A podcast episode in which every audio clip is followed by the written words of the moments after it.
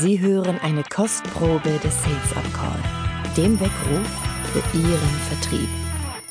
Herzlich willkommen zu einem neuen Sales Up Call mit dem Thema Change, also Veränderung. Und hier bei mir im Studio ist Mr. Change, Ilya Greschkowitz. Ilya, du bist wie ich auch in der German Speakers Association, weil du bist Keynote Speaker, Speaker, Bestseller-Autor und Change-Experte. Du hast immerhin acht Bücher geschrieben. Eins davon ist gerade eben erst im Frühjahr rausgekommen.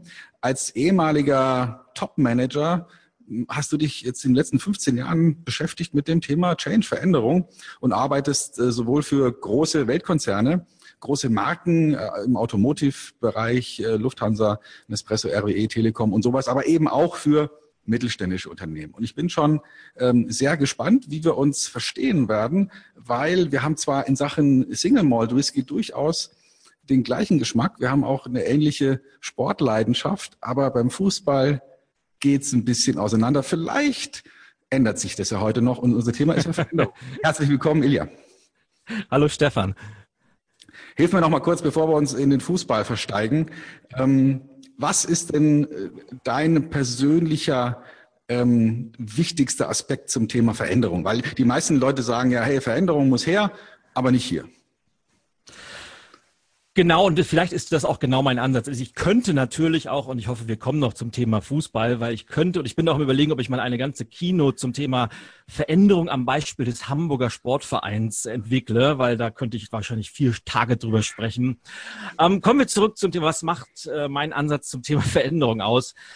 Was mich unterscheidet von den meisten Change-Beratern, Change-Consultants ist, glaube ich, mein extremer Fokus auf das Thema Mensch, weil ich festgestellt habe, abseits aller Prozesse, abseits aller Projektteams, abseits aller Theorien, ist es am Ende des Tages immer der Mensch, der den entscheidenden Unterschied macht. Und immer erst dann, wenn die Menschen sich verändern, dann verändert sich ein Team, dann verändert sich ein Unternehmen, da verändert sich eine ganze Organisation.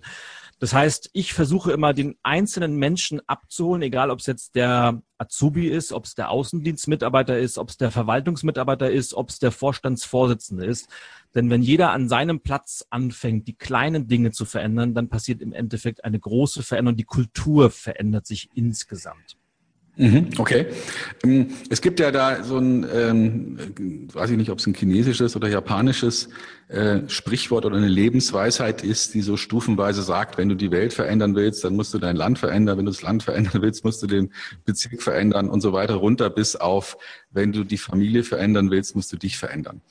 Ähm, und also das heißt, im Prinzip, ja, du hast recht, es fängt bei einem selbst an. Und gleichzeitig ist es ja so, dass jeder sagt, ja, natürlich, alles muss sich ändern, aber ich doch bitte nicht. Also die, die Politik muss sich ändern, der Arbeitsmarkt muss sich ändern, der Arbeitgeber muss sich ändern, die, das Klima, äh, das politische Wirtschaftsklima, wie auch immer, muss sich ändern. Aber was habe ich denn damit zu tun? Exakt. Und das ist eine sehr, sehr verbreitete Haltung, die gerne sagt, ja, wenn sich alles um mich herum, also jeder weiß genau, was und wer sich alles um uns herum ändern muss, weil dann können wir ja halt so bleiben, wie wir sind und das ist dann ganz bequem. Und der Hintergrund dieses Ganzen ist halt, jeder findet Veränderung gut, jeder möchte auch gerne, dass die Dinge sich ändern, aber halt man selber verändert sich nicht so gerne. Und das ist der ganz, ganz große Knackpunkt, wenn wir uns über Change unterhalten, weil jeder ist immer versucht zu sagen, die anderen sollen mal anfangen und dann selbst entweder gar nichts zu machen oder halt nur wenig zu machen. Und das ist halt die große Kunst, die Menschen für dieses Thema Veränderung zu begeistern, zu sagen, wow, so schlimm ist es ja gar nicht, weil wo kommt das Ganze her? Das hat eigentlich einen großen Hintergrund, weil Veränderung bedeutet ja immer einen Austausch von vermeintlicher Sicherheit, also dem, was wir kennen, dem, von dem wir, was wir gewohnt sind, gegen die Unsicherheit des Unbekannten. Und diese Unsicherheit des Unbekannten, das ist für manche Menschen einfach eine, eine, so große Angst, die sie davor haben, dass sie lieber mit einem ungeliebten Status quo vorlieb nehmen, als sich diesem Unbekannten zu stellen. Und meine große Mission ist es einfach zu sagen, liebe Leute, natürlich hat jede Veränderung immer Risiken. Man weiß nie, ob sie funktioniert. Man weiß es immer erst hinterher, nachdem man es gemacht hat. Aber trotzdem stecken da so viele Chancen drin. Und wenn man erstmal anfängt, am kleinen Rad zu drehen, kleine Schritte zu gehen, kleine Veränderungen vorzunehmen, dann passieren auf einmal so spannende Sachen. Und wenn ich mich anfange zu verändern, und das ist das Kuriose, dann fängt auf einmal alles um mich herum an, sich auch zu verändern.